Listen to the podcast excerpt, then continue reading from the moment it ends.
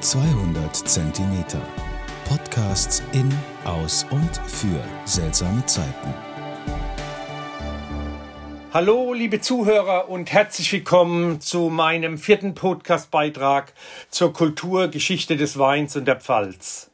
Mein Thema heute ist Wissenswertes aus dem Königreich des Rieslings. Heute möchte ich euch einiges an Informationen über den Weinbau in Deutschland und insbesondere in der Pfalz mitteilen. In den 13 deutschen Weinanbaugebieten werden ca. 100.000 Hektar Rebflächen angepflanzt. Das größte Weinanbaugebiet in Deutschland ist Rheinhessen mit 26.600 Hektar. Das kleinste ist übrigens die Hessische Bergstraße. Die meisten Weinanbaugebieten in Deutschland befinden sich im südwestdeutschen Raum.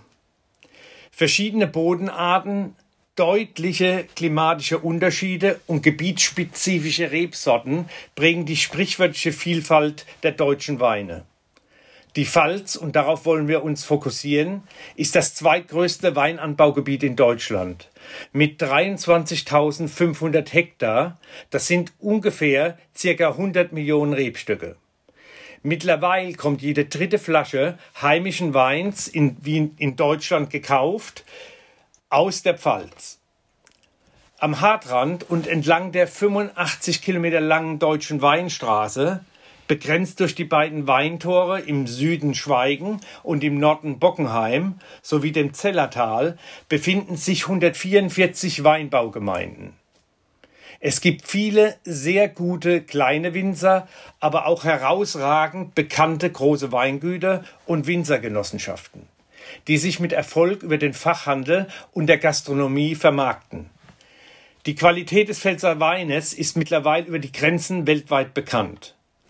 Unsere Pfälzer Winzer liefern, ob groß oder klein, eine Spitzenqualität. Mit rund 1800 Sonnenstunden im Jahr und einer Jahresdurchschnittstemperatur von 11 Grad Celsius zählt die Pfalz zu den wärmsten Regionen in Deutschland. Verantwortlich für das milde Klima sind die Hänge des Pfälzerwaldes, die Hart. Hart bedeutet übersetzt aus dem Altgermanischen am Waldrand. Die Hart schützt gegen kalte Luft und übermäßigen Niederschlag. Neben dem Wein fühlt sich auch die Kastanie hier sehr wohl. Seelenverwandt reift sie zur gleichen Zeit mit dem Wein. Das mediterrane Klima lässt Mandeln und Feigen, Zitronen und Oliven gedeihen. Das Hauptaugenmerk der Pfälzer Winzer liegt auf den klassischen Rebsorten.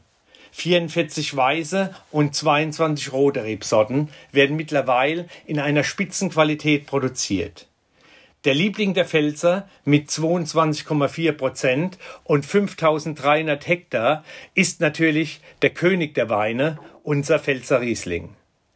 Die Pfalz ist das größte Riesling-Anbaugebiet der Welt. Am liebsten trinken wir ihn pur, aber er schmeckt auch sehr gut im Scholle. Ich werde gleich einen Spitzenriesling für euch verköstigen, aber zuerst noch einige Zahlen zu den anderen Lieblingen. 13,7 Prozent Donnfelder, 10 Prozent Müller-Thurgau, 9,8 Prozent Portugieser, 6,8 Prozent Spätburgunder, 5 Prozent Kerner und Grauburgunder sowie 3,6 Prozent Silvaner. Ebenfalls erwähnen möchte ich die herausragende Kellerarbeit unserer Pfälzer Winzer, deren handwerkliches Geschick tolle Rotweine und Weißweincuvées entstehen lassen. Auch im Bereich Bier und vegane Weine sowie Sektherstellung sind die Pfälzer Winzer spitze. Klar trinke ich selbst auch mal einen Franzosen, Spanier oder Italiener, aber am liebsten doch einen Pfälzer Wein. In meiner virtuellen Weinprobe möchte ich euch heute einen Spitzenriesling präsentieren aus der Winzergenossenschaft Weinbiet in Neustadt-Musbach.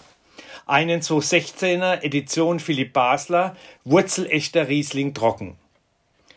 Ich habe im Glas einen Wein mit frischen, animierten und zugleich sehr exotischen Aroma. In der Nase rieche ich Maracuja, Zitrusfrüchte und weiße Johannisbeeren. Sein harmonischer aromatischer Geschmack und die erfrischende Säure lassen mir das Wasser im Munde zusammenfließen.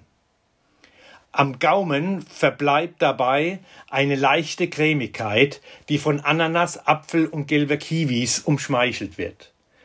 Ein wurzelechter Genuss von Reben aus einem 70 Jahre alten, ohne Veredelung gepflanzten Riesling.